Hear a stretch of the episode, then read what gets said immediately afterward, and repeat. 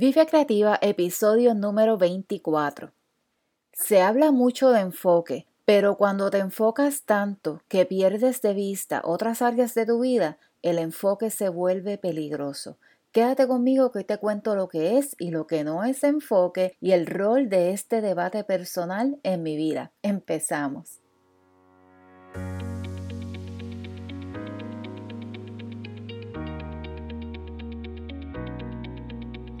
Hola, bienvenida a Vive Creativa, el podcast de productividad para la emprendedora digital. Mi nombre es Aixa y te doy las gracias por recibirme y estar del otro lado. Si estás aquí, sé que te gusta manejar tu tiempo y recursos sabiamente, no solo para emprender con propósito, pero para crear la vida que deseas. Y yo estoy más que contenta de estar aquí contigo para acompañarte en esta jornada de ser más productiva. Aprovecho para pedirte, si aún no lo has hecho, que te suscribas al podcast en tu plataforma favorita y que actives las notificaciones para que estés al día con el contenido. Si me escuchas por Apple Podcast, déjame tu valoración y reseña porque así llegamos a otras emprendedoras digitales que como tú quieren ser más productivas. Y ahora sí, vamos a lo que vinimos. Esta palabra enfoque ha estado resonando mucho conmigo en estos días y por eso, aunque lo he mencionado anteriormente, quiero hablarte más sobre el tema. Lo que no te he contado es que, aunque siempre me ha gustado el tema de la planificación y la organización, mi deseo de compartirlo con emprendedoras en el mundo digital viene de mi experiencia como blogger y de mi debate personal con lo que es enfoque. Primero, vamos a ver la definición de texto. Enfoque es definido en el diccionario de la Real Academia Española como la acción y efecto de enfocar. Ya casi te oigo decirme, ajá, Ixa, me quedé igualita. Pero dentro del contexto de productividad, enfoque significa dirigir la atención o el interés hacia un asunto o problema desde unos supuestos previos para tratar de resolverlo acertadamente. Aquí me llama la atención la frase supuestos previos. Es decir, que para enfocarte en algo, para dirigir tu atención a un asunto, necesitas unas bases predeterminadas, en nuestro caso, una planificación y una predisposición en tu mente para dedicar tus esfuerzos a esa tarea particular.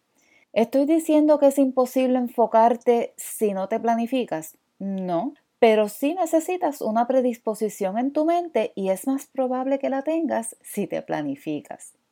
El asunto es que cuando quieres enfocarte en algo sin planificar o prepararte mentalmente para eso, te saltan otras tareas, distracciones y pensamientos que no te permiten dedicar tu atención a lo que estás haciendo. ¿Qué pasa entonces? Te frustras porque estás tratando de enfocarte, pero en verdad no es un asunto de enfoque, es asunto de que no te preparaste para eso. Y te lo digo porque me ha pasado y por eso es que quiero hablar de esto. Se habla mucho de enfoque como si fuera un interruptor de luz que puedes prender y apagar, cuando lo cierto es que es algo que cultivas y entrenas tu mente a hacer. Te voy a contar algo que me ha ayudado a entender mejor lo que es enfoque. Y tengo que comenzar diciéndote lo que no es. Enfoque no es dejar todo botado para dedicarte a una cosa. Las veces que he intentado hacer eso, he terminado frustrada porque no puedo abandonar mi vida para dedicarme a una cosa. Vamos a ponerlo real. Una de mis pasiones es escribir. Y desde que empecé a bloguear hace como 10 años, me di cuenta de que mi enfoque en escribir era algo que podía consumirme si lo dejaba. Llegó un punto donde empecé a resentir hacer cosas en mi casa, mi trabajo y cosas del día a día porque no me eran tan gratificantes como escribir. Gracias a Dios que entré en razón, empecé a planificarme mejor y a entender que el enfoque no es dejar una parte de mi vida para dedicarme a otra, es ser parte activa de lo que es importante en mi vida y estar presente en lo que estoy haciendo en ese momento momento. Vamos a volver ahora a la definición de texto de enfoque. Dirigir la atención o el interés hacia un asunto o problema desde unos supuestos previos para tratar de resolverlo acertadamente. Ahora vamos a ponerlo más simple, en arroz y habichuela, como decimos en Puerto Rico. Enfoque es dirigir tu atención a una tarea para completarla efectivamente. ¿Que van a venir pensamientos a distraerte? Cuenta con eso.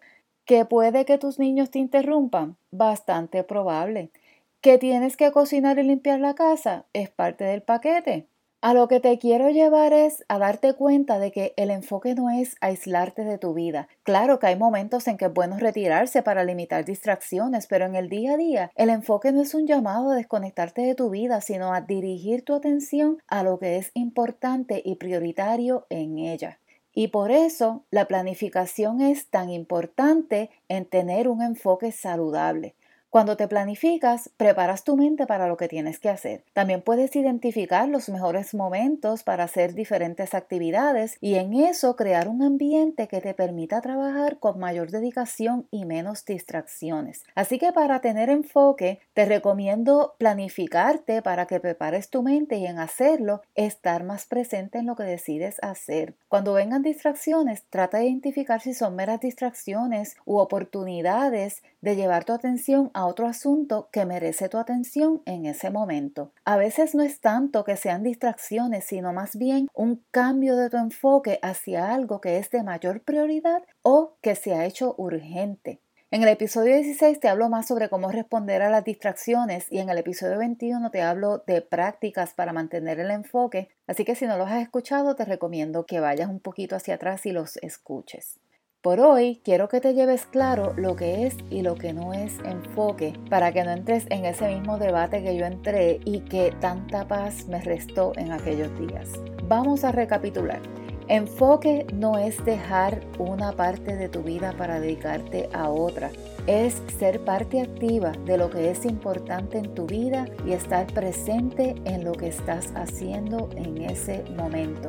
Me encantaría saber si este episodio fue de valor para ti, si resonaste con algo de lo que te compartí. Si así fue, te quiero pedir dos favores.